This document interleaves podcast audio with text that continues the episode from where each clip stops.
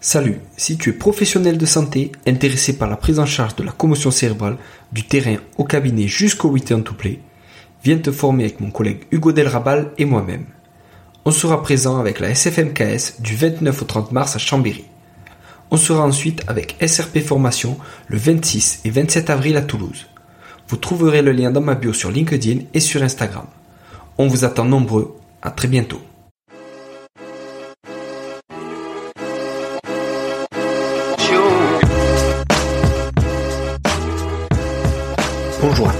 Bienvenue sur le podcast Objectif Performance, le podcast pour construire son haut niveau.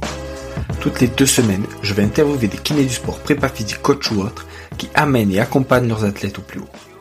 On parlera dans la première partie de leur parcours. D'où viennent-ils, où ont-ils étudié, voyagé et commencé leur carrière? Ensuite de ce qu'ils font actuellement.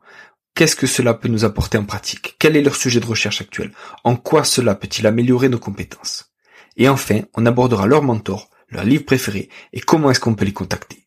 Comme d'habitude, je compte sur vous pour mettre 5 étoiles à cet épisode sur votre plateforme d'écoute préférée. De la même manière, je vous encourage à partager cet épisode sur les réseaux sociaux, notamment LinkedIn ou Instagram. C'est clairement là où je suis le plus actif et c'est ce qui m'aide le plus pour faire connaître ce podcast. Bonne écoute à tous. Salut Pierre. Salut Julien. Merci à vous, toi, d'avoir accepté euh, mon invitation pour ce podcast. Eh ben, avec plaisir. Je, je voulais déjà que tu présentes un peu ton parcours, d'où tu viens, etc. Et, et, voilà, que tu nous en dises un peu plus sur ce que tu fais euh, actuellement.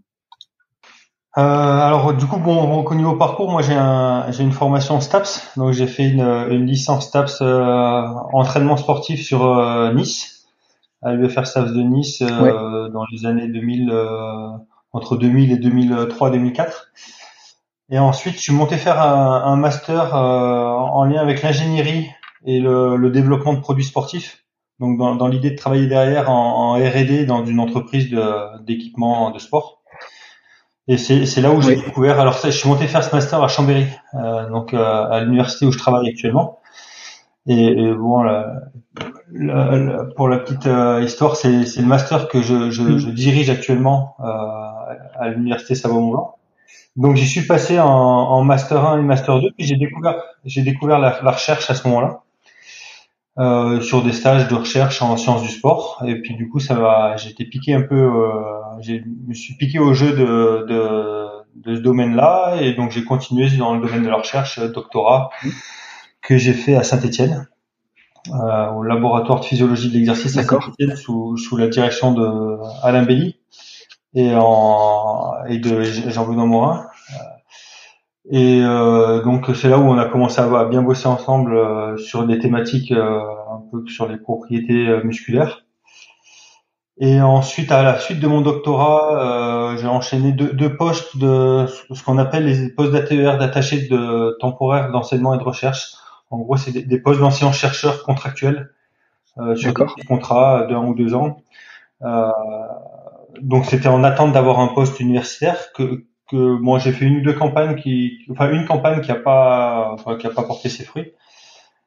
Et ensuite donc j'ai eu une proposition à Salomon euh, pour bosser en R&D donc euh, retrouver un peu mes, mes projets de, de départ qui m'intéressaient toujours.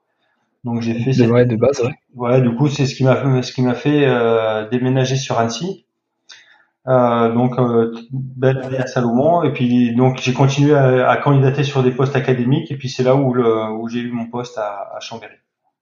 Et donc maintenant je suis euh, en chercheur euh, justement à l'université Savoie-Mont-Blanc avec une partie de mes enseignements en STAPS et puis euh, la partie de mes activités de recherche au, au LIBM, c'est un laboratoire de interuniversitaire de biologie de la motricité, en gros en, en sciences du sport côté plutôt sciences de la vie. Et ton année chez Salomon, euh, c'était impossible pour toi, par exemple, de faire un mi-temps en R&D euh, chez Salomon ou une autre boîte, et après euh, soit un mi-temps, euh, un autre mi-temps euh, enseignement, par exemple à l'IBM ou quelque chose comme ça, c'était impossible? Bah, après, en fait, le, alors bon, déjà les, les mi-temps comme ça, c'est pas évident l'organisation parce que c'est quand même deux, deux, mondes complètement différents, même si c'est des mondes qui bossent ensemble. Il y a quand même d'un côté une, une, entreprise privée et puis un laboratoire, une université. Euh, après, c'est le, c'est d'avoir des postes. Il y a, ça existe peu les postes à mi-temps à, l'université. où on peut faire un mi-temps en recherche et que recherche parce que souvent dans, dans nos postes à l'université, il y a quand même une grosse part d'enseignement. Donc en fait, c'était, enfin voilà, ce genre de poste, c'est c'est pas très fréquent. Euh, et bon voilà, à ce moment-là, euh, en, tout cas moi la R&D, ça m'a toujours intéressé, ça m'intéresse toujours. Donc c'était c'était pas non plus euh, uniquement par défaut que j'ai fait ça, au contraire. Ouais. j'ai passé une super année chez Salomon. et enfin, voilà, je me suis régalé dans, dans ce que j'ai fait à Salomon parce que c'était en plus des, enfin c'était du développement de produits, mais c'était surtout de la, la recherche en amont du produit donc, j'étais pas très éloigné en termes de domaine euh, de, de, domaine de recherche. D'accord. Ouais, donc c'est ce que tu voulais faire en, te lançant dans ce master aussi à la base du coup. C'est ça, voilà. C'était exactement le métier dont je rêvais quand j'ai attaqué un peu ces études.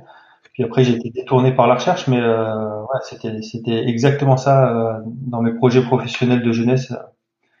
Donc c'était une super expérience. Ouais. Et est-ce que des fois tu as envie justement de de retravailler là-dedans dans une grande entreprise ou, ce que tu fais là actuellement, ça te, ça, te plaît, tu as envie de persévérer là-dedans? Euh, alors, le, enfin, ça, ça a été les grosses questions que je me suis posées au moment justement euh, où j'ai eu mon poste académique à, à Chambéry et euh, où, à Salomon, ben, on, on, me proposait de continuer l'aventure aussi. Donc, euh, je me suis posé ces questions. Euh, bon, c'est vrai que bon, le, domaine de la recherche et puis on, on était, j'ai continué à, à, travailler pendant cette année-là euh, sur tous les projets qu'on avait mis en place avec euh, notamment euh, JB Morin. Euh, donc on continuait, on était assez actifs et, et on était sur un domaine assez porteur, donc c'était euh, assez passionnant. Donc ça, c'est vrai que c'est quelque chose qui m'a qui m'a réorienté sur le côté de la recherche. je pense que j'aurais été dans une période de creux en termes de recherche. Peut-être que je serais resté sur le domaine industriel parce que c'est un domaine qui m'attirait bien. Après, bon, j'ai la chance, euh, en travaillant à Chambéry et en, en pilotant justement ce master, en, tout, cas, j'ai travaillé dans le cadre de ce master dès mon arrivée à Chambéry, euh, enfin à l'université. Donc c'est un master qui est en lien avec les entreprises. Donc on, on a quand même continué, j'ai quand même continué à travailler avec Salomon, mais aussi d'autres entreprises. Donc c'est aussi, en, ça m'a pas fait complètement couper de, de ce milieu un peu appliqué euh, équipement sportif en basculant dans le domaine académique. Et, du coup, vous avez des demandes spécifiques des entreprises et vous envoyez des, stagiaires dans ces entreprises? Comment ça se passe? Oui, c'est ça. En fait, en fait, bon, il y a des, il y a des, c'est des, la collaboration entre l'université et ces entreprises. Alors, la collaboration, elle peut se faire sur la base de stagiaires. Euh, nous, on a nos, nos, promos de master, elles sont d'une soixantaine d'étudiants en master 1 et en master 2. Donc, en fait, on a chaque année, euh, en gros, 120 étudiants qui partent en stage dans des entreprises euh, de R&D. Alors soit dans le domaine du sport, soit dans le domaine plutôt de la santé. Donc, donc on est en lien, on est en lien euh, continu avec eux. Alors après, quand, quand ils prennent des stagiaires en stage, ils nous, ils, prennent pas l'université en stage. Donc euh, c'est pas des projets de collaboration, mais dans, dans certains cas de figure, ça, ça, ça débouche sur des collaborations. Ou alors il y a des entreprises qui sollicitent directement le laboratoire euh, sur des projets précis, que ça soit, si tu veux, que ça soit en, en amont du produit pour mieux comprendre euh, pour mieux comprendre la motricité euh, et le mouvement humain afin de mieux développer. C'était un peu le, la collaboration, des collaborations qu'on a continué à avoir avec Salomon euh, ces dernières années et d'autres entreprises. Et, et, mais la plupart du temps, c'est les, les, premiers contacts qu'on a avec les entreprises, c'est plus pour euh, tester, évaluer, valider des concepts. Euh, avec D'accord, qui existent déjà voilà, avec, avec des mesures pour voir, enfin voilà, soit des, des objectifs de marketing, en, en enfin marketing c'est c'est dans le sens euh, honorifique du terme, hein, dans, dans le sens pour prouver scientifiquement que ce qui est euh, revendiqué d'un point de vue marketing et ça ça tient la route, ça tient la route, ouais. Euh, mais aussi des fois ça, ça leur permet de mieux mieux orienter leur leur euh, développement futur. Euh, donc, donc, voilà, souvent, souvent, les premières prises de contact, c'est plutôt sur l'évaluation, du testing, de la validation de concepts et de produits. Et, et des fois, bah, voilà, au, bout d'un certain temps qu'on travaille avec ces entreprises, ça va plutôt sur le côté amont du produit, où euh, le, leur but c'est de mieux comprendre pour mieux pour mieux développer. D'accord, d'accord. C'est c'est énorme. Et du coup, quand c'est les entreprises qui vous contactent quand euh, le concept existe déjà, tout ça. Là, ça concerne, on va dire, directement toi et tes collègues ou ça concerne aussi les étudiants en master? Après, ça dépend les niveaux de les, niveaux de, collaboration qui sont souhaités par l'entreprise. Alors bien sûr, ça si, si ça sollicite que des, des, des, chercheurs du laboratoire, euh, les, on va dire les, les, les coûts associés à, à la collaboration mmh. seront bien plus élevés pour l'entreprise que si c'est des étudiants en master. Donc souvent la solution avec des étudiants stagiaires, c'est un c'est un bon compromis de pour pour des premiers contacts et des premières euh, et des premières collaborations qu'on peut avoir avec ces entreprises. Après sur certains concepts poussés, euh, etc. Il, faut qu'il y ait quand même l'intervention d'un bah, d'un senior euh, dans, dans ces aspects par rapport à l'expertise qu'il peut représenter. Alors ça peut être euh, moi ça m'est arrivé, mais aussi d'autres collègues qui sont dans d'autres domaines d'expertise qui sont euh, intéressantes pour les entreprises. D'accord. Et les entreprises qui vous contactent, c'est des entreprises, euh, on va dire, de, de région euh, Rhône-Alpes-Auvergne ou c'est français, c'est international? On, on, a un peu tout eu. Alors, bien, évidemment, la, la, proximité géographique, il fait beaucoup. Et en plus, on est dans, dans une région très dynamique à ce niveau-là. Donc, mm.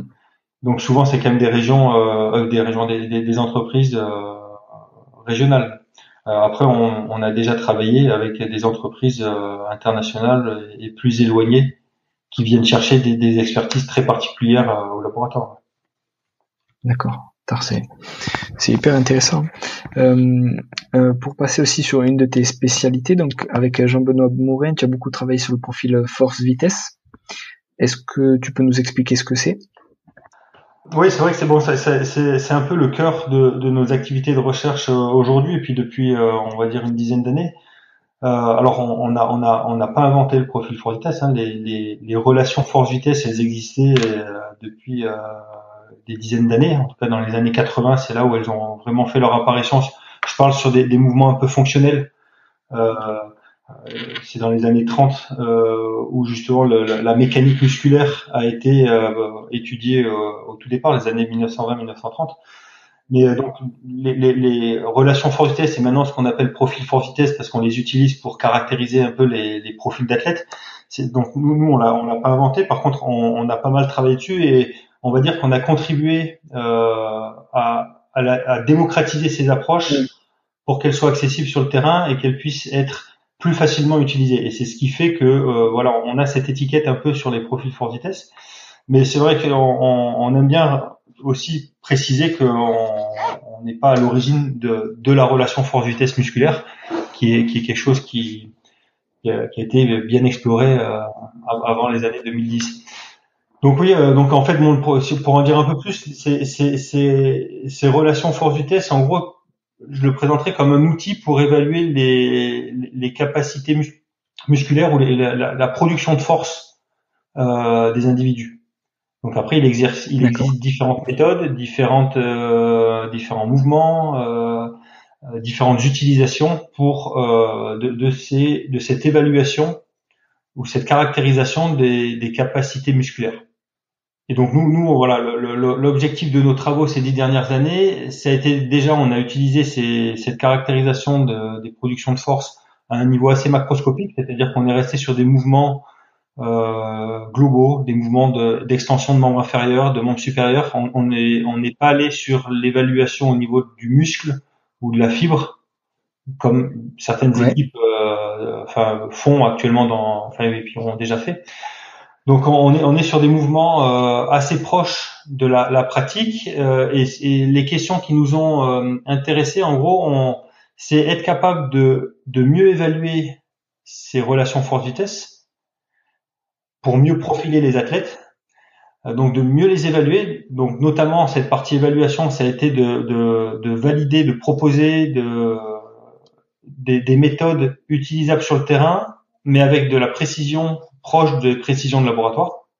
C'était un, premier axe de travail qu'on a développé.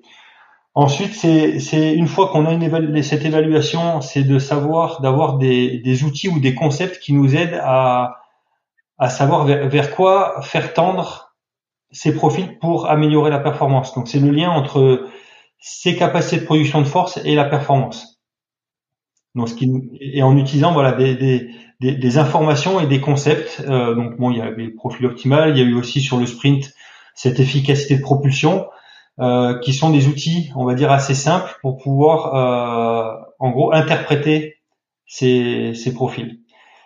Et en, enfin, c'est il y a tout le côté, j'allais dire enfin, mais il y a encore deux éléments. Il y a le côté un peu euh, modification de ses profils par l'entraînement, ou alors modification de ses profils par une déficience, une altération, par de la fatigue.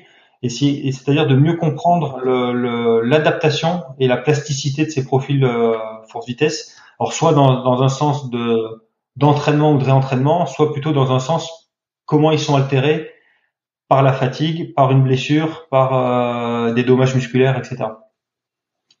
Ah, c'est énorme. Et justement, tu parlais de profil optimal. Le, profil optimal de force-vitesse, il dépend du sport, il dépend du poste sur un sprint. Parce que par exemple, en foot, en, rugby ou, sur du 100 mètres, tu es régulièrement sur du sprint.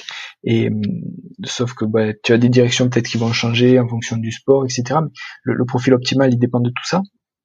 Alors déjà le profil optimal, il, n'est pas optimal pour pour tout. Donc effectivement, il va dépendre de l'activité et des mouvements qu'on va chercher à optimiser.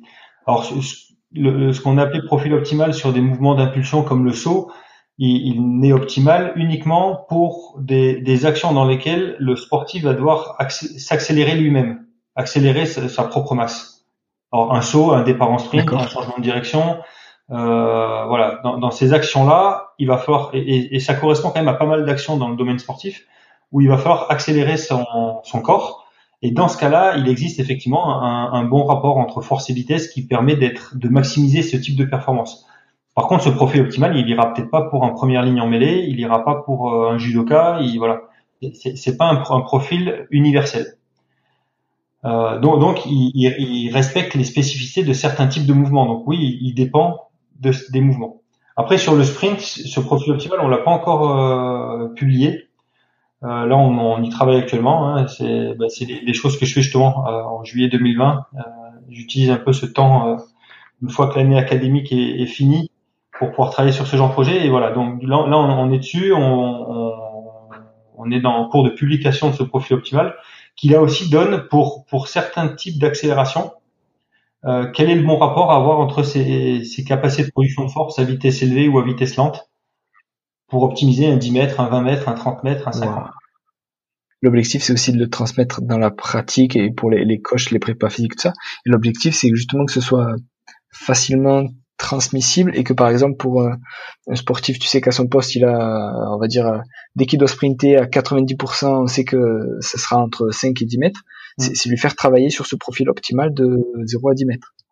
C'est ça, par exemple, sur voilà, c'est une utilisation, en tout cas, c'est des applications possibles de ce profil optimal. C'est voilà, c'est exactement ça, c'est-à-dire euh, on, on, fait la photographie de, de ces capacités de production de force en sprint avec le profil force vitesse en sprint, et derrière, on, on sait quelle est la cible à atteindre pour un type de performance. Mais, par, mais effectivement, le, le, profil optimal sera pas le même pour euh, une accélération sur 5-10 mètres que sur une accélération de 20 ou 30 mètres.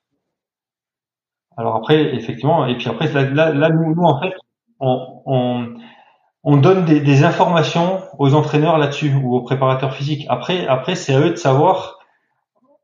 Parce que, effectivement, un, dans la plupart des sports, il va falloir qu'ils soient bons sur 5 mètres, mais aussi sur 30 mètres. Mais après, ce, cet élément-là, c'est au jugement du préparateur physique ou de l'entraîneur qui en fonction de, de, là où il veut emmener ses joueurs, prendra la décision de, faire basculer le profil plutôt d'un côté ou de l'autre. c'est énorme. Et euh, sur ce profil force-vitesse, il y a un lien aussi, vous avez fait le lien, il me semble, avec les, blessures aux ischio-jambiers Oui, effectivement. Alors ça, c'est ça, c'est un, gros pan euh, sur lequel on s'est un peu attaqué euh, ces dernières années. Alors c'est c'est des choses qui sont surtout pilotées par euh, ben, JB, Morin et Pascal Edouard euh, sur Saint-Etienne. Alors moi j'y contribue et puis on, on travaille beaucoup ensemble là-dessus. Euh, ça c'est plutôt dans le cadre par rapport à ce que je disais tout à l'heure sur euh, comment évoluent comment évoluent ces capacités de production de force euh sous l'influence d'une altération quelconque. Et là c'est une blessure et on s'aperçoit, on s'est aperçu en tout cas que ce profil était très sensible. Alors à la blessure bien sûr, mais que, que au moment où le, le joueur, c'était des joueurs de foot, avait le feu vert du staff médical pour dire là c'est bon, tous les feux sont ouverts pour retourner sur le terrain, nous, avec cette évaluation qui est très fonctionnelle, on, on avait encore une défi, un déficit au niveau de certains paramètres qui montraient que, que toutes les capacités n'étaient pas retrouvées. Et puis quelques temps après, deux mois après, euh, si on faisait une, évaluation, on avait retrouvé toutes les capacités d'avant blessure. Donc ça, ça, permettrait, voilà, ça, ça, en tout cas nous, nous ce qu'on en dit aujourd'hui de ça, c'est que c'est pas un outil magique. Par contre, ça pourrait être la, le, dernière évaluation euh, avant le retour sur le terrain, le, dernier feu à allumer au vert pour être sûr que le, le, sportif a, retrouvé toutes ses capacités. Euh, alors après, après là aussi, c'est au choix du staff médical de dire est-ce qu'on attend d'avoir tous les feux au est-ce qu'on prend le risque de reprendre un petit peu avant, etc. Ça limite nous, nous, c'est pas notre boulot de prendre cette décision. Nous, notre boulot, c'est de donner des informations sur le, on va dire l'état musculaire, mais d'un point de vue fonctionnel, d'un point de vue production de force du, du sportif. D'accord, carrément. Et du coup, est-ce que aussi il y a des différences en fonction des, tu vois, est-ce que s'il y a plus, de plus en plus de récidives, par exemple pour un, footballeur, un sprinter ou, autre, est-ce que plus il y a de récidives au niveau d'une lésion des disques jambiers et plus son profil bascule d'un côté ou de l'autre, ou euh, ça dépend vraiment de, du, on va dire de, la personne à la base et de son sport? Euh, pour, pour l'instant, à chaque fois qu'il y a une blessure et qu'il y a une, on va dire une, euh, une altération des ischio-jambiers, euh, par une blessure notamment, euh, le, le, le, basculement du profil il se fait dans le même sens. Il y a une déficience au niveau des productions de force à vitesse faible, donc force horizontale, donc euh, le, paramètre de force maximale sur le profil qui qui chute. Ouais.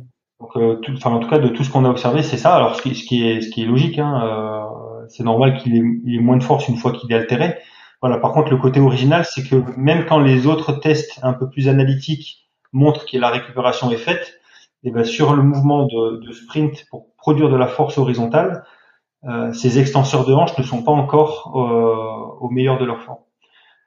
Alors le, le, truc effectivement, c'est que le, sur les blessures aux ischio-jambiers, comme sur pas mal d'autres euh, blessures, le, premier facteur de blessure, c'est le fait de s'être déjà blessé.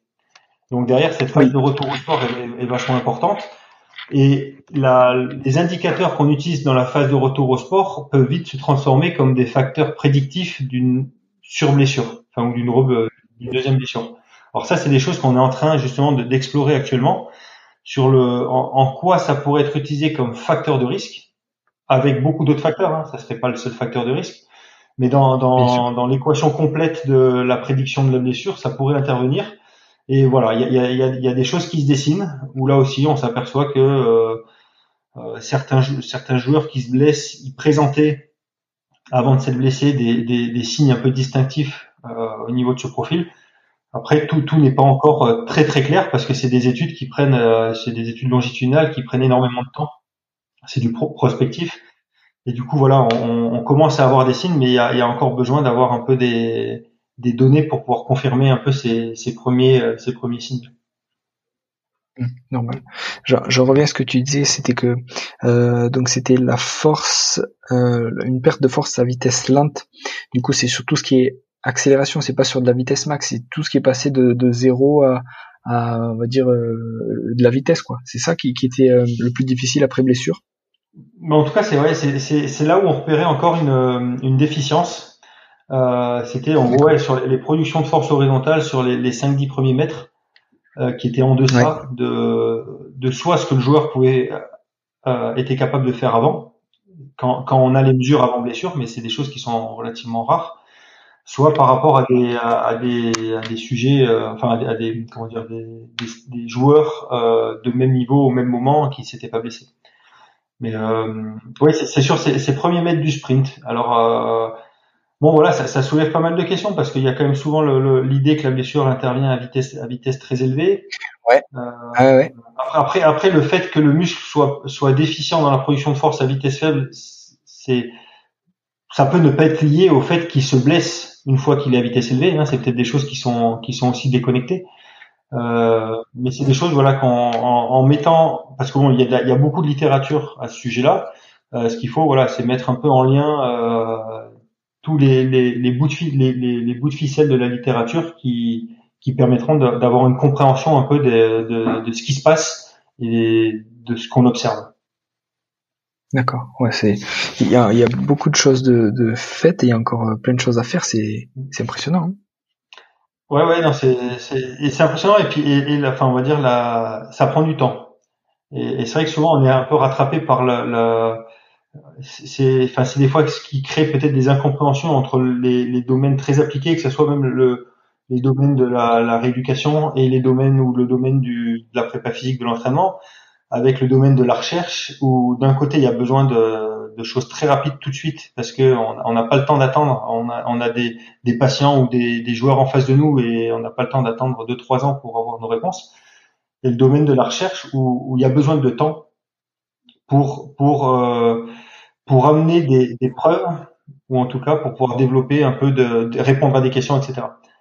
Et c'est ce qui est des fois un peu frustrant euh, d'un côté et puis frustrant de l'autre parce qu'on n'arrive pas à aller aussi vite que ce qu'on voudrait. Mais euh, mais oui, oui, il y a encore beaucoup de choses à faire et qui prendront encore pas mal de temps à, à mettre en place. C'est bien, tu, tu, fais le passer le message pour pour tous ceux qui écoutent. Euh, il faut encore quelques années avant de, tirer des, des, grandes lignes, mais ça donne déjà quand même euh, des bases hyper intéressantes en, pratique. Alors, c'est l'application. Vous avez développé une application, je crois, c'est MySprint, c'est ça? Alors, il y, a, deux applications qui ont été développées euh, sur la, base de nos travaux. Il y a My, MyJump et MySprint. Alors, ces deux applications, alors c'est pas nous qui les avons développées. Nous, on n'est ni euh, développeur de l'application, ni propriétaire de l'application, ni euh, bénéficiaire des retombées de l'application en termes de financiers. C'est juste que ces applications, elles ont, elles ont utilisé elles utilisent les approches, les, calculs, les, voilà, les calculs, les, les méthodes qu'on a validées d'un point de vue scientifique et qu'on a qu'on a publié. Donc à partir du moment où c'est publié, ça appartient au public. Et, euh, donc euh, moi, là, là, il se trouve que c'est des, des, des, personnes avec qui on collabore qui les ont développés. Et, euh, et nous, ça nous intéressait que tant qu'à à, ce que nos approches et nos méthodes soient utilisées dans les applications, autant qu'on soit connecté pour justement que l'utilisation elle soit faite dans dans des bonnes conditions et, et, dans les limites de ce que nos méthodes permettent. C'est-à-dire que nos, comme je disais tout à l'heure, elles sont pas nos méthodes sont pas universelles euh, et elles ont certaines limites et c'est bien que les, ces applications n'aillent pas au-delà des limites de ce qu'on peut faire avec ces méthodes. Mmh. Et du coup, justement, est-ce que avec ces, ces applications, est-ce que vous récupérez les données qui vous sont envoyées et est-ce que vous arrivez par exemple à les traiter et, à affiner encore plus les profils ou est-ce que vous avez aucun regard sur euh, ce qui est euh, récupéré? Non, on n'a aucun regard. C'est-à-dire qu'il n'y a pas de il n'y a pas de stockage, en tout cas pas à notre connaissance, de stockage de base de données de tous les utilisateurs qui alimentent euh, une base de, de, enfin de moi de ce que je sais, euh, et puis on, on, en sait quand même pas mal sur cette application parce qu'on on est en bonne relation avec les, les, les développeurs. Que voilà, le, quand, vous faites une évaluation en force vitesse, euh, normalement les, les, données elles sont enregistrées sur votre appareil et elles sont pas euh, mises en ligne. Donc non, nous on a, on a aucun retour. Par contre, on a des retours d'utilisateurs euh, sur euh, sur ce qu'ils en font. Et, et, nous, alors comme je disais tout à l'heure, on n'a aucun lien financier avec ces applications.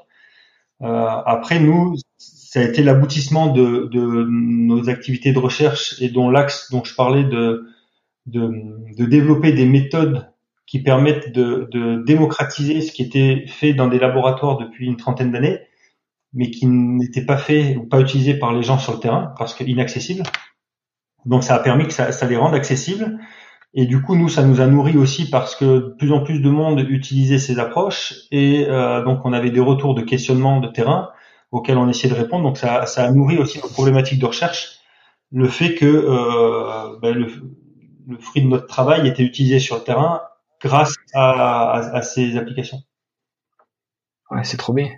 C'est trop bien parce que du coup, vous, vous, on dirait que vous avez euh, découvert euh, ou redécouvert une partie immergée de l'iceberg et du coup, en l'utilisant, ben, il y a la partie, euh, on va dire, qui est, qui est sous l'eau qui apparaît et tu te dis, putain, il y a encore tellement de choses à, aller chercher, c'est énorme. Hein Ouais, ouais, non, c'est puis bah, après c'est ce qui est aussi passionnant euh, de notre côté. On, est quand même euh, très proche du terrain de par le domaine de nos activités de recherche. Hein, on a des collègues qui bossent sur des aspects beaucoup plus microscopiques, donc du coup qui les éloignent un petit peu de, de certaines applications terrain. Donc nous on a on a cette chance-là d'être assez proche du terrain et on se nourrit beaucoup de des retours et des échanges qu'on a avec les les collègues qui bossent sur le terrain et qui utilisent ces approches euh, dans leur quotidien.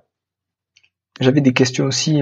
Tu as publié sur la, la pose du pied en course à pied, entre autres. Est-ce que tu, tu, peux nous expliquer un peu ce que tu avais trouvé et ce qui était intéressant à noter là-dedans? Ouais, du coup, alors ça, ça c'était euh, un, projet qu'on avait du coup développé avec Salomon justement. Euh, donc là, moi, j'étais déjà, j'avais basculé sur le côté universitaire, et euh, donc ça a été le cadre d'un projet de thèse d'une étudiante qu'on a encadrée avec JB Morin et Nicolas Orvé, qui était le, collègue scientifique chez Salomon, enfin qui y est toujours même. Donc c'est Marlène Giandolini qui avait travaillé sur euh, sur cette thématique. Donc c'est justement un projet comme on, parlait tout à l'heure des projets avec les, les, entreprises où Salomon était intéressé par euh, non pas tester des produits mais de mieux comprendre euh, de mieux comprendre la course à pied dans le but bien sûr derrière de, de, de, pouvoir mieux développer leurs produits et mieux les vendre. Donc il y a toujours un, un but financier derrière mais logique. En, en, tout cas, leur, leur, la recherche n'était pas sur du produit, elle était sur la, la, meilleure compréhension de la course à pied.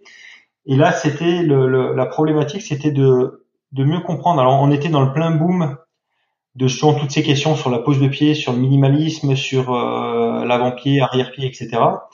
Salomon a été un peu prudent sur, euh, sur cet effet de mode, effet de mode ou pas, hein, euh, en tout cas sur cette, cet élan qu'il y a eu dans les années 2010 et s'est dit euh, on, veut mieux comprendre quel pourrait avoir l'impact de la pose de pied sur ce que va encaisser le squelette, euh, pardon, encaisser l'organisme pendant la course à pied. Donc que ce soit des chocs encaissés sur le squelette ou que ce soit tout ce qui va pouvoir altérer la fonction neuromusculaire, c'est-à-dire les chocs encaissés par les tissus mous et notamment les muscles. Euh, qui, qui, est un, un, des facteurs importants sur le trail, parce que du coup l'activité sportive en, en, appui de ce projet c'était quand même le trail. Donc on s'est on, on, intéressé, donc c'est un projet qui a duré trois ans, euh, le temps de la thèse de Marlène. On s'est intéressé à, à, essayer de mieux comprendre le lien entre pose de pied et euh, dommage musculaire ou altération de la fonction neuromusculaire et euh, impact encaissé par euh, par le squelette et on s'est focalisé sur les, les, parties de descente parce qu'en fait c'est quand même des sur le trail c'est ils disent souvent que les, les ouais, les courses gagnent en descente euh, pas, pas obligatoirement parce que c'est celui qui descend le plus vite qui gagne mais plus parce que c'est celui qui gère mieux sa descente et du coup qui, qui, arrive en bas moins traumatisé qui pourrait être mieux sur la montée d'après donc euh, il y, a, y, a, y, a, un gros intérêt à, à, savoir euh, gérer sa descente. Alors pour Salomon, c'était aussi d'être capable de, fabriquer des chaussures, non pas que pour la descente, mais des chaussures qui permettent de, mieux euh, de mieux gérer ces traumatismes. Et donc voilà, on a, étudié donc l'effet de la, la, pose de pied, donc plutôt euh, on va dire arrière-pied, avant-pied ou milieu-pied, sur la, la, fatigue neuromusculaire à la fin d'une descente un peu traumatisante, et puis sur les, les chocs encaissés par le squelette euh, pendant pendant ces phases de descente. D'accord. Et, et, du coup, alors, qu'est-ce que vous aviez combien de, de trailers? On avait euh, une, trentaine, une trentaine. Alors, il y a eu plusieurs études hein, dans ce projet, mais euh, le, le, la grosse étude du projet de, de ce projet-là, c'était une. J'ai plus enfin, entre 25 et 30 euh, trailers qui, qui faisaient. Il y avait, on avait une descente à côté du laboratoire là au Bourget du Lac de, de 1250 mètres de dénivelé négatif. Ah, ouais. Et du coup, bon, avec un sentier qui était très euh, très diversifié dans les revêtements, dans les des fois roulants, des fois techniques, etc. Et euh, donc, dans, dans le panel de, de trailers qu'on avait pris, on avait différentes manières de courir et de poser le pied. C'était un peu le, le challenge, c'était d'avoir de couvrir un, un, spectre assez large. Et, et, et, derrière, en fait, on, on mesurait leur, leur, leur capacité musculaire avant et après, donc par des tests donc des tests de force, mais aussi des tests euh, neuromusculaires, c'est-à-dire qu'on vient stimuler un petit peu le, le, muscle pour essayer de voir dans la fatigue la part, la part du cerveau, en gros de, du système nerveux central et la part du, du musculaire. Savoir est-ce que la, la, la, fatigue est liée à une fatigue euh, parce que les fibres musculaires sont, sont endommagées et puis elles se contractent moins bien, ou alors est-ce que c'est parce que le, le cerveau euh, met un coup de frein et, et sent qu'il y a quelque chose qui va moins bien et du coup c'est lui qui freine et qui euh, donc voilà il y avait des tests euh, de ce type là euh, avant après puis après en fait on pour cette étude là il fallait qu'on qu'on appréhende la pose de pied pendant toute la descente Donc, vu, vu la problématique de l'étude, il était, il était euh, impensable de faire cette étude en laboratoire, parce que l'objectif c'était de voir la pose de pied sur un terrain euh, type trail, c'était pas de voir la pose de pied sur un tapis roulant. Et donc, en fait, on, on, on, a développé en amont, on avait développé une méthode simple, là aussi, qui nous a permis de, de mesurer la, la manière de pied à chaque pas sur toute la descente. On, avait posé des capteurs sur la chaussure qui nous permettaient d'avoir exactement la pose de pied euh, à chacun des pas. Donc, ce qui nous a permis de, de, de voir comment les, les, coureurs couraient pendant la descente et de mettre ça en relation avec les, les impacts qu'ils encaissaient euh, pendant à, chaque, à, chacun des pas. Donc là, c'était des, des, accéléromètres qui étaient sur le niveau du tibia et au, au niveau du sacrum. Et euh, la, la fatigue, la fatigue neuromusculaire qui était engendrée par cette descente. D'accord. Et est-ce qu'il y avait de la pré-fatigue, c'est-à-dire est-ce que vous les faisiez monter justement les, les 1200 de dénivelé et après vous enchaînez avec la descente, ou est-ce que vous les montiez en, voiture avant de descendre? On les, on les, montait en voiture parce que là on a vraiment voulu isoler euh, la, la, fatigue qui était générée par cette descente. Si on les avait fait monter en, ça aurait été compliqué de, de différencier dans, dans, la fatigue euh, ce qui était induit par la descente et ce qui était induit par la, la montée. Donc là on avait fait le choix. Alors après, euh, comme tout choix scientifique. Hein, il y a, il y a des, des, avantages et inconvénients, mais on avait fait le choix justement d'isoler le, le, côté euh, descente. D'accord. Et les capteurs que vous leur avez placés, est-ce que ça induisait justement un changement, euh, on va dire, euh, malencontreux de, pose de pied, ou est-ce que vous aviez déjà testé et que les, coureurs s'y habituaient et que ça passait bien, quoi? Non, non, on, on, l'avait déjà testé en fait. donc on, l'avait déjà testé et validé. C'est-à-dire que c'est une méthode qui avait été validée donc là en laboratoire par rapport à, l'analyse vidéo pour avoir le, la langue de pose de pied. Donc en fait on avait euh, validé la méthode où on avait confronté les deux et on avait regardé qu'il y avait peu d'erreurs, en tout cas sur la détermination de la pose de pied. Derrière on l'avait testé, euh, on a eu la chance de pouvoir le tester sur Kylian Jornet euh, lors d'une course officielle. Euh, ah, c'est énorme. Ouais, sur la Kylian classique, alors, je sais plus c'était 2011, peut-être 2012, où on avait mesuré toute sa course. Euh, et justement comment il pose le pied, euh, parce qu'il y a pas mal de questions à l'époque sur euh, sur ce genre de, de choses là. Comment il comment il mmh. pose son pied pendant toute une course. On s'est aperçu qu'il posait le pied, il était quand même pas mal milieu pied avant pied, même sur des, zones de descente, euh, mais qu'il était capable aussi d'avoir des grandes zones sur lesquelles il était en arrière pied aussi. Euh, donc on avait déjà éprouvé un peu la méthode. Et en fait c'est des capteurs qui se posent par-dessus la chaussure, donc en fait ça, ça ne gêne en rien le, le coureur. D'accord. Et du coup, alors les résultats que vous avez eus, qu'est-ce que ça donnait? En fait, un peu contre, enfin, j'allais dire contre toute attente, parce qu'à l'époque, en, replaçant dans le contexte, euh, c'est une thèse qui a commencé en 2012, donc en replaçant dans ce contexte-là, euh, c'était quand même beaucoup de choses qui allaient vers euh, avant-pied. Que bon, le, le être ouais, de pied avant-pied, ça, ça résolvait pas mal de problèmes. Et en fait, on s'est aperçu que les, les les coureurs qui étaient les moins fatigués, en tout cas qui étaient les moins euh, fatigués par la descente, c'était ceux qui étaient capables d'alterner leur manière de courir, de poser le pied. C'est ceux qui avaient dans leur, euh, en gros, dans leur, dans leur boîte à outils, euh, la capacité de courir un peu sur l'avant, de basculer sur l'arrière-pied, d'être en milieu-pied. Et en fait, eux, ceux qui avaient cette, euh, cette capacité de, d'alterner, c'est ceux quand ils arrivaient en bas, qui avaient le, le moins de fatigue euh, au niveau des, des, quadriceps et des, et des mollets. Par contre, ceux qui étaient que sur l'avant-pied ou que sur l'arrière-pied, eux, ils arrivaient bah, soit avec les, les mollets qui étaient complètement euh, détruits, soit les, les quadris qui étaient complètement euh, aussi altérés. Mmh. Et est-ce que alors justement pour ceux qui avaient euh, les capacités de, de switcher d'une pose de pied à l'autre, est-ce que vous avez remarqué par rapport à la, à la descente et à la pente qu'il y avait que justement en fonction je sais pas du, du, du pourcentage de pente, eh ben, ils étaient tous sur un type, et puis après, quand c'était un peu plus tranquille, ils passaient tous sur un autre. Est-ce qu'il y avait un effet de la, de la pente là-dessus? Alors, on, a essayé de regarder les, tous les, les, les, facteurs environnementaux qui pouvaient influencer euh, cette pose de pied. On a regardé ben, rien que déjà la vitesse, parce que il pouvait y avoir aussi un effet de la vitesse, ils ne défendaient pas tous à la même vitesse. Euh, il pouvait y avoir un, un, un, effet du revêtement, il y avait des parties plus roulantes que d'autres, il pouvait y avoir un effet fatigue aussi savoir est-ce que est-ce que sur une fois qu'ils sont fatigués sur la fin, ils étaient plus peut-être en arrière-pied et peu moins en, avant en milieu-pied. Euh, la pente, on a dû un peu l'étudier parce qu'après, bon, sur la descente, on, ne pouvait pas euh, analyser toutes les sections parce qu'il y avait enfin, il fallait, analyser des sections qui restaient de la course à pied dans lesquelles il pouvait y avoir des impacts et des dommages. Les, parties qui étaient trop techniques euh, ou qui étaient pas assez roulantes, c'est des sections qu'on mettait de côté pour l'analyse justement de la pose de pied. Sur la pente, on avait dû regarder. Alors peut-être qu'on n'avait pas un, panel de pentes trop différentes pour voir un effet pente. En tout cas, c'était pas ressorti. Après, ça veut pas dire qu'il n'y a pas d'effet pente du tout. Hein. Euh, L'étude, elle n'avait pas été euh, mise en place pour ça. Mais euh, on, on, avait essayé de regarder et en fait, à l'arrivée, il n'y avait pas trop enfin, c'était pas trop une question de, de on va dire, de, de contraintes environnementales. C'était plus ceux qui étaient capables, alors inconsciemment ou consciemment, de switcher d'une manière ou d'une autre euh, sur euh, sur les différentes poses de pied. Est-ce que vous leur avez posé la question justement si pour savoir si c'était euh, tu vois quand ils finissent leur course, est-ce que vous leur avez dit ben d'après toi euh, euh quelle quelle façon euh, tu as de courir en descente?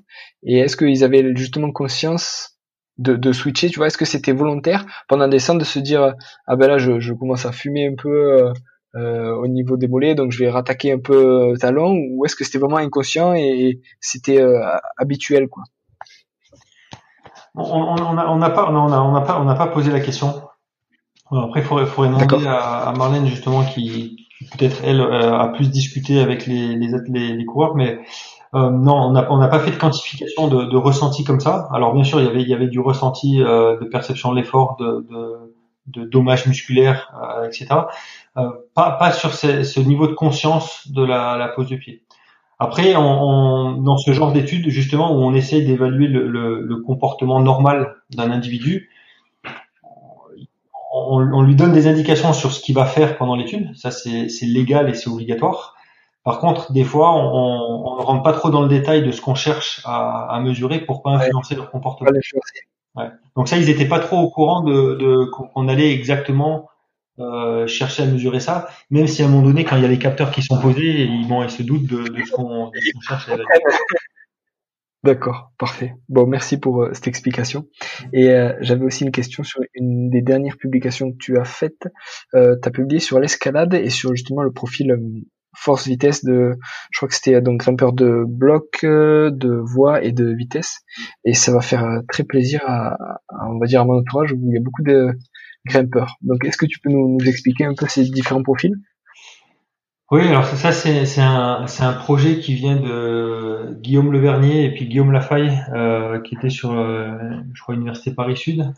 Euh, donc Guillaume Levernier qui est plus dans le domaine, alors c'est un qui était en thèse euh, sous la direction de Guillaume Lafaille sur Paris, qui qui bossait sur l'escalade et donc il y avait une thèse en, en lien avec l'escalade et il a eu la volonté de de voir un peu si, euh, en, fonction des différentes disciplines, donc qui vont devenir disciplines olympiques en, escalade, euh, il y, a, des profils musculaires qui sont différents.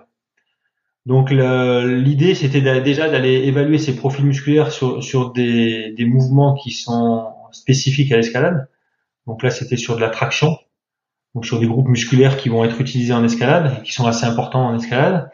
Euh, et, et, justement trois disciplines qui sont euh, assez différentes. Euh, donc le bloc, la vitesse et euh, côté technique. Difficulté. Ouais, la difficulté, voilà. Euh, qui sont très différentes, mais qui vont être euh, combinées sur le, leur sur les jeux. donc voilà, c'était un peu d'explorer. Voilà, il y avait l'aspect, on, on, va étudier, on, on va utiliser une, enfin, on va appliquer une, méthode existante à ce mouvement d'escalade. Euh, donc ça valide un peu une nouvelle méthode euh, d'exploration sur de l'attraction, ce qui était quand même peu fait avant. Et l'autre versant, c'est euh, quand on l'applique aux, meilleurs grimpeurs français, est-ce que on voit qu'il y a des profils un petit peu musculaires différents entre les disciplines? Ce qui peut commencer, alors ce qui peut être utilisé un peu comme de normes à partir du moment où c'est les des, grimpeurs élites alors c'est jamais bon hein, de dire que les grimpeurs élites représentent une norme, euh, mais en tout cas ça peut servir à, défaut d'autres choses comme euh, première valeur normative ou, de repère pour pour l'entraînement sur ces sur ces groupes musculaires là. Et du coup alors quelle différence il y avait entre les les, les différents profils de grimpeurs?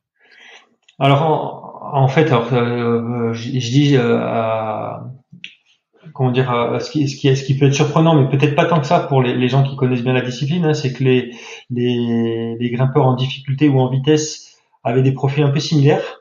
Et c'était surtout les, les grimpeurs de blocs qui se différenciaient euh, avec des, des, profils plus en vitesse, des profils un peu plus puissants et, et, plus orientés vitesse que les deux autres disciplines.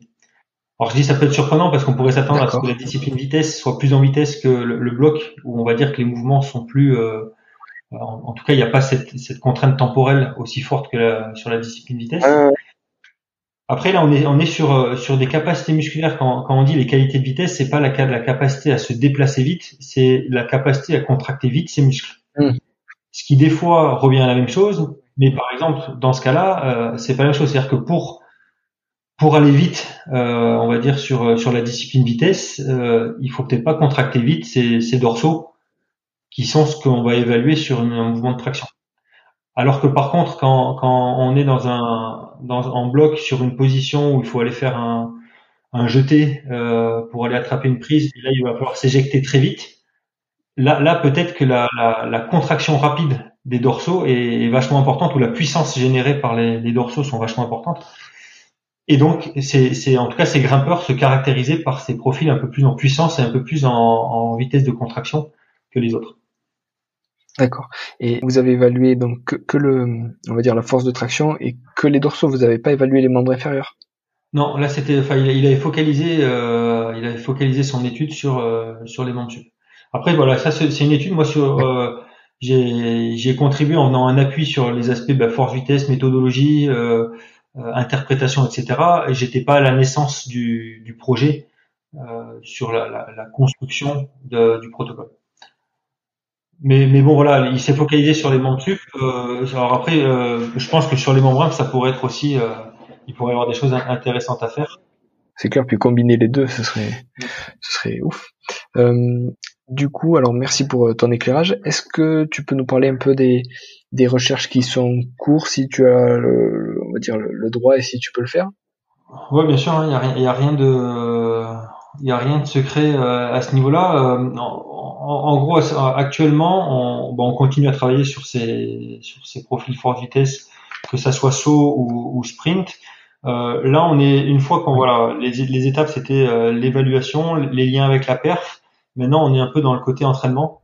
Comment euh, entraîner au mieux euh, ces qualités et en, en gros, et aussi, est-ce que utiliser ces profils force vitesse pour individualiser l'entraînement, ça, ça permet d'être plus efficace dans l'amélioration des performances en général.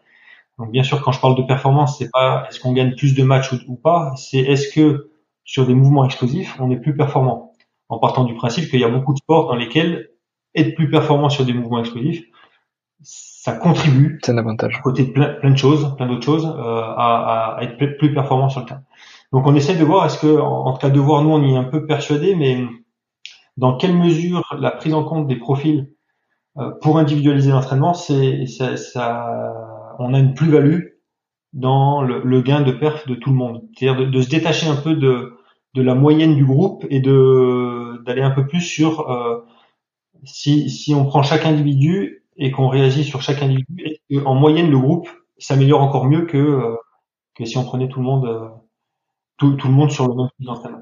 Donc ça c'est le, premier aspect. Donc on continue à, bien bosser là-dessus, en lien aussi avec les aspects blessures, de voir dans quelle mesure euh, ces modes d'évaluation fonctionnels simples, etc., peuvent venir contribuer à, la gestion de la blessure, que ça soit en, en, retour au sport ou que ça soit en, en prévention. Ça c'est le premier aspect. Et après le, le, le deuxième gros axe que qu'on développe actuellement et, c'est ce que j'ai commencé à développer avec un étudiant en thèse euh, qui a soutenu l'an passé, c'est de rajouter un axe temporel à, cette relation force-vitesse, c'est-à-dire de voir comment euh, ces capacités de production de force évoluent avec la vitesse, mais dans le temps aussi. C'est-à-dire avec la répétition des contractions et la répétition des efforts, euh, comment tout ça évolue. Donc c'est plus en lien un peu avec de la fatigue et de l'endurance de force. Donc ça, c'est vraiment les, les, les projets qu'on a actuellement. Et c'est sur une même séance, c'est pas sur des séances répétées dans la semaine ou? Pour, pour l'instant, là, on se consacre à, à l'évolution de, de, de, de, cette production de force dans le temps euh, sur, des, sur un effort donné, c'est-à-dire sur, sur un, un demi-mètre en aviron, sur, euh, sur, pourquoi pas une phase de jeu en rugby ou où il va y avoir plusieurs contractions, mais, mais aussi on, on part aussi sur des sports qui, qui sont étiquetés un peu plus endurance, où les aspects anaérobies sont aussi importants. Alors ça peut être la, la course à pied, le trail, euh, le ski de fond, euh, dans lesquels justement cette, cette capacité d'endurance de force, euh, elle a aussi sa part. Elle est vachement importante. Alors bien sûr, il y a une part aérobie qui est, qui est prédominante, mais euh, la part anaérobie est assez importante et justement cette endurance de force, on se rend compte qu'elle est qu'elle est très dépendante de la vitesse à laquelle la contraction se fait.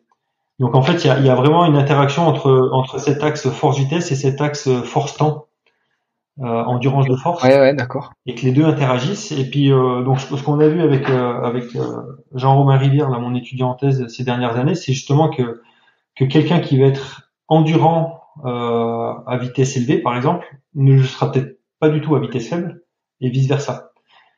Et donc, il y a quand même une spécificité de l'entraînement de l'endurance de force ou la, la puissance endurance euh, au niveau de vitesse euh, auquel on va solliciter cette, euh, cette endurance de force. Waouh, c'est encore euh, des, des, trucs euh, top à, à, trouver là. Ouais, là c'est enfin, enfin on s'amuse bien. Ouais, c'est assez passionnant parce que c'est ah ouais on relie avec tout un, un, autre euh, un autre pan de la littérature ouais. sur des aspects un peu plus énergétiques, un peu plus euh, bah, dans la durée, sur les, ce qui est avec la fatigue. Euh, là, on a un collègue qui est arrivé euh, l'année dernière, là, Baptiste Morel, qui, qui était bien sur ces aspects-là, euh, donc euh, sur cet autre pan de la littérature. Et donc du coup là, c'est vrai que là, ça, il y a, y a, tout qui accélère bien. En, donc le, le, fait de bosser bien en équipe comme ça, ça c'est vachement intéressant parce que du coup on, a, on avance, euh, on progresse plus vite. Ouais, puis chacun a sa spécialité et chacun apporte au, au groupe quoi. Mmh, exactement. Ouais. Alors ta journée type, est-ce que tu peux nous décrire un peu justement entre la partie euh, recherche et entre la partie enseignement? Est-ce que c'est régulier? Est-ce que tu fais les deux tous les jours ou est-ce que tu as des journées euh, entières consacrées à, l'un ou l'autre des domaines? Ouais, il y a, y justement, il n'y a pas de journée type. C'est, très variable. Alors c'est ce qui est, ce qui est aussi sympa dans ce métier. Hein. Euh, euh, non, il y a l'enseignement, on n'en a pas tous les jours. Euh, on, en a, on en a une quantité euh, importante, mais on n'en a pas tous les jours. Euh, donc, et puis c'est pas réparti de manière homogène. C'est pas, enfin, en tout, cas moi dans mon emploi du temps, c'est pas tous les lundis. j'ai, j'ai cours ou alors tous les presque on pourrait voir annualiser tous les mois de septembre octobre j'ai du cours et puis janvier février j'ai plus de cours non, ils sont, enfin, de mon côté, ils sont assez répartis euh, dans l'année. Après, il y a quelque chose qu'on fait quasiment tous les jours, c'est des aspects administratifs, que ça soit en lien avec l'enseignement ou la recherche, parce qu'effectivement, on a, on a des tâches, on a des missions d'enseignement et de recherche, mais on a énormément de missions aussi administratives en lien avec l'enseignement ou en lien avec la recherche. Et ça, c'est vrai que c'est des choses qui, bah, comme dans tous les métiers, hein, qui sont très chronophages, qui prennent beaucoup de temps, qui sont indispensables, mais c'est souvent pas la partie qui est qui est la plus euh, passionnante, on va dire, mais qui est nécessaire. Donc euh, donc voilà, ça ça c'est ça c'est un peu frustrant parce que du coup ça prend de la place sur les, les, autres parties, ben, tout ce qu'on vient de parler, qui où on a on aurait envie d'aller plus vite. Donc oui, en, fonction des journées, ben, il y a voilà entre l'enseignement, l'administratif et la recherche, il y a des choses qui prennent euh, en fonction des, des, jours, ça prend plus ou moins de, de place. Après, dans la recherche, il y a, a tout l'encadrement des, doctorants. Euh, qui c'est des vrais collègues avec qui on, avance donc euh, c'est ça enfin, voilà ça fait partie de nos activités de recherche ils ont ils ont dans les mains les des projets qu'on pilote donc mais mais voilà il y a la partie formation aussi qui ben, qui vient en plus la formation à la recherche euh, des doctorants qui qui aussi ben, voilà une partie du métier qui est qui est passionnante mais voilà qui prend qui prend aussi un peu de, de place par-ci par-là en fonction des, des semaines donc, donc voilà, pas, pas de journée type, euh, voilà, une répartition, alors pas toujours équilibrée entre les, les trois domaines. Euh, le, le, le, bien du mois de juillet, euh, justement, c'est que la partie recherche prend plus de place, étant donné que les, les deux autres parties sont un peu plus euh, en stand-by vu le moment de l'année. Donc effectivement, là, le, le, mois de juillet, c'est assez sympa parce que ça nous permet de, de, de reprendre du temps euh, sur pas mal de projets qu'on met un peu de côté tout au long de l'année et voilà. Bon, souvent, on a peut-être l'impression que voilà, au mois de juillet, les, universités sont fermées, donc il y a tout le monde qui est en vacances. Et en fait, pas tant que ça, parce que euh, parce que justement, c'est c'est aussi une bonne période pour nous pour pouvoir travailler sur sur tous les projets qui alors pas qui sont pas prioritaires, qui sont prioritaires, mais qui passent souvent derrière le reste, parce que le reste, il y a des échéances, il y a des étudiants en face de nous, et on peut pas décaler les choses quand il y a des étudiants euh, qui sont en attente. Euh, derrière la porte du bureau ou en face de nous en classe. D'accord. Et est-ce que tu peux nous citer un peu les, gens qui t'inspirent et, les livres, on va dire tes livres de chevet, quoi?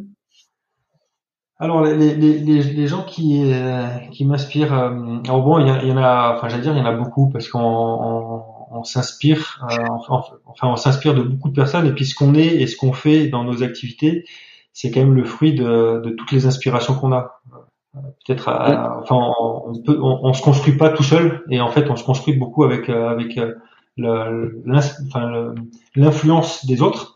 Après les, les gens qui ont, qui ont pas mal influencé nos activités de recherche et, et, bon les miennes en particulier, bah il y a y a, y a Carmelo Bosco euh, comme je disais tout à l'heure, on a, on a rien, enfin, on a rien inventé. Euh, il y a beaucoup de choses qui existaient déjà, et il y a, il y a des gens qui avaient mis dans, qui s'étaient déjà mis dans les rails, des rails que nous on a utilisés derrière, et, et Bosco en fait partie sur un peu cette connaissance de, de la mécanique musculaire et la, la volonté de d'amener au terrain euh, ce qui appartenait qu'au laboratoire avant.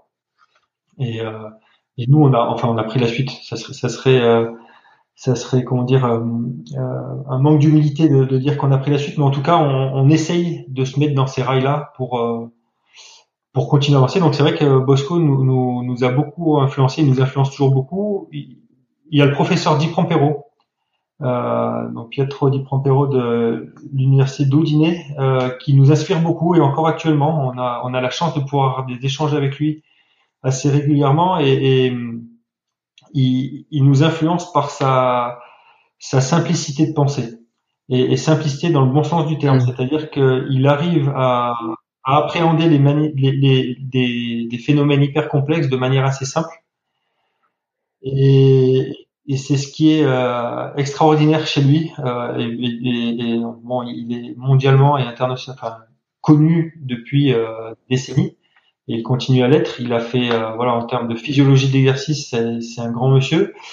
Et il a une, une, une simplicité d'approche des phénomènes physiologiques, mais aussi une simplicité d'être euh, dans sa manière d'être, avec une grande humilité. Euh, et c'est vrai que bon, voilà, c'est ce genre de personne qui qui nous influence beaucoup, et en tout cas moi personnellement, qui euh, voilà, que j'ai en, en toujours dans un petit coin, euh, comme euh, un peu un guide dans, dans, dans ce qu'on peut faire, mais que ça soit même euh, dans la vie de tous les jours, comme dans comme dans, dans, notre métier et puis dans nos activités de recherche.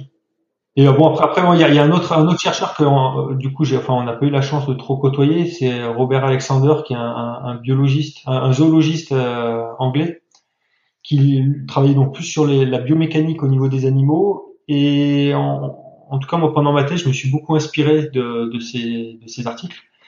Et là aussi, c'est quelqu'un qui, en tout cas, qui avait cette euh, faculté à, à modéliser des phénomènes complexes de manière assez simple pour pouvoir en tirer l'information dont il avait besoin.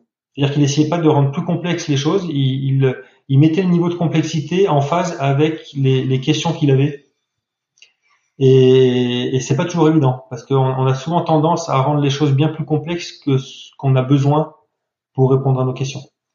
Et ça, c'est vrai que ça a pas mal guidé aussi notre. Euh, en tout cas, c'est ce qu'on essaye. On essaye de s'inspirer de ça dans, dans nos dans nos activités de recherche. Et il me semble que c'est une des définitions de l'intelligence de de rendre simple et accessible ce qui est complexe. En, tout cas, nous, nous c'est ce, qui nous séduit. Euh, et, c'est une définition qui nous va bien. Alors, euh, qui nous va bien pas dans le sens euh, ce qu'on ce attribue à nous-mêmes, mais en tout cas, c'est ce qu'on ce qu'on admire chez bah, chez personnes, en tout cas, qui qui guide un petit peu nos nos pensées. D'accord. Et du coup, au niveau des livres, qu'est-ce qui qu'est-ce qui qu'est-ce qui t'aide et qu'est-ce qui te passionne quand tu le lis ou quand tu le relis? Alors ça, alors les livres, euh, j'ai un j'ai un défaut, c'est un défaut qui euh, que j'aimerais bien ne pas avoir. Euh, je, je suis pas un grand lecteur et ça depuis tout petit, alors que je j'adorerais plonger dans des livres et puis me remplir de connaissances par la lecture. Alors dans, dans le cadre de mon métier, je lis beaucoup des choses. Bah, pour voir ce qui se fait ailleurs et puis pour, euh, pour améliorer mes connaissances dans mon domaine. Mais là, je parle plus de lecture euh, extra professionnelle. Donc, je suis pas, je suis pas un grand lecteur. Euh, Donc voilà, j'ai pas. Et puis bon, alors les livres dans le côté performance et sport, il y, en, a plein qui sont qui sont intéressants et je me risquerai pas à aller aller donner certaines références. Après, à limite, le, livre le, livre auquel je pense des fois dans mon quotidien. Euh, ça, ça, peut faire rire parce que c'est du basique. Hein, c'est un livre que j'ai que j'ai lu comme beaucoup d'entre nous qu'on a lu quand on était petit à l'école et que j'ai relu il y a quelques années. C'est pour ça que j'en parle. C'est Le Petit Prince. Qui... Ouais, je, je le sentais arriver. Ouais. ouais c'est alors alors bon après après j'ai pas un panel de livres qui est énorme, mais en tout cas c'est un livre donc que j'ai redécouvert il y a il y a, il y a 3-4 ans en vacances. Euh, j'avais fait la lecture avec les, la lecture d'un, d'un enfant de, de C20 ou de CE2 à l'époque euh, où j'avais pris ce qu'il y avait à prendre avec cette lecture-là. Puis là, en étant adulte, ben, on prend d'autres choses. Et là aussi, bah, c'est un peu dans, c'est, c'est des illustrations, je trouve, euh, simples et basiques, parce que ça reste, enfin, je pense que beaucoup trouvent que ce sont des choses un peu euh, basiques, mais sur, sur des sur des phénomènes ou sur des pensées qui sont bien plus complexes que ça. Et c'est vrai que je suis assez séduit. Et il y a, y a plein de passages où dans mon quotidien, ben, je, je sais que ça, enfin voilà, je fais des liens avec certains passages de, de ce livre. Voilà, qui, qui ça, ça peut faire sourire, mais c'est voilà, ça fait partie des livres qui me qui m'ont marqué en tout cas. Ouais, et puis ça revient souvent quand tu discutes avec les gens ce, livre-là, et tu as plusieurs euh, niveaux de lecture dans ce livre, tu vois, comme tu disais, c'est-à-dire que tu peux le lire en, on va dire en, primaire et, et kiffer les illustrations et comprendre globalement le sens, tout ça, et tu peux le relire euh, même plusieurs années après, des dizaines, des vingtaines d'années après, et retrouver un sens un peu plus profond et te dire, oh, ben en fait, à, chaque moment, on va dire, de, de, ta vie, tu peux y trouver ton compte dans ce livre. Ah, exactement. je pense que c'est toute la force de, de ce livre. Et c'est vrai que c'est assez profond, assez profond. Euh, ça, ça, ça, fait beaucoup réfléchir tourné de manière très enfantine, mais il y a des réflexions euh, bien plus, enfin, sur la vie qui sont bien plus profondes dans ce dans ce livre. Donc voilà, c'est des, puis ça, ça va un petit peu avec euh, avec ce qu'on a dit avant sur le côté un peu. Euh, des fois, il n'y a pas besoin d'aller dans, dans, des choses hyper complexes pour pour pousser euh, mm. penser ou des, des concepts ou des des réflexions intéressantes. Voilà. Mm. Ça, résume bien un petit peu voilà côté-là. Merci Pierre. Euh, pour finir, est-ce que tu as euh, euh, une adresse email ou des réseaux sociaux sur lesquels, pardon, sur lesquels tu es le plus actif et où on peut te joindre facilement? Alors je, suis un petit peu sur les réseaux sociaux, je suis pas hyper actif non plus. par contre, j'y suis donc Twitter, Facebook. Alors j'y suis surtout à titre professionnel, plus qu'à titre personnel. Par contre, c'est vrai que ce sont des, des super sources d'informations de, pour, euh, pour rester connecté euh, à, à, tout ce qui se peut faire dans, dans le domaine professionnel, en tout cas, enfin dans, dans le domaine des sciences du sport. C'est, pas quelque chose qui est, qui est suffisant pour appréhender euh, tout ce qui sort. Par contre, c'est, un, un bon relais d'information.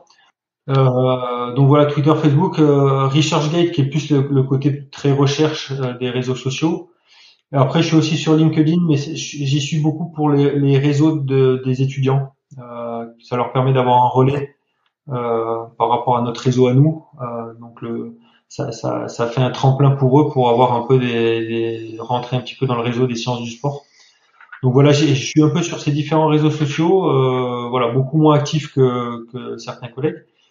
Mais euh, voilà, je suis beaucoup, euh, enfin, possibilité de me contacter par ça ou même enfin, en allant sur euh, sur Internet, on trouve facilement mon adresse euh, mail aussi. Parfait. Impeccable Pierre, merci beaucoup. Eh ben, merci à toi. C'était un bon moment d'échange. C'était ouais, et c'était une discussion hyper plaisante et ça aurait pu durer euh, encore un moment. Mais bon voilà, on est tenu tenu temps, mais voilà, merci beaucoup d'avoir accepté et de nous avoir euh, accordé ce temps-là. En tout eh cas. Ben, très volontiers, merci à toi. Et à très bientôt. À bientôt, Julien. Voilà. Merci d'être allé au bout de cet épisode, j'espère que vous êtes régalé autant que moi. Si vous voulez m'aider, le mieux de partager cet épisode au plus grand nombre. Parlez-en autour de vous. Débriefez-le avec vos collègues en live ou sur les réseaux. Qu'en avez-vous retenu? En quoi cet épisode peut vous aider à construire votre haut niveau? N'hésitez pas non plus à me faire un retour ou à me proposer des personnes à interviewer. Je répondrai avec plaisir. À très bientôt pour un nouvel épisode.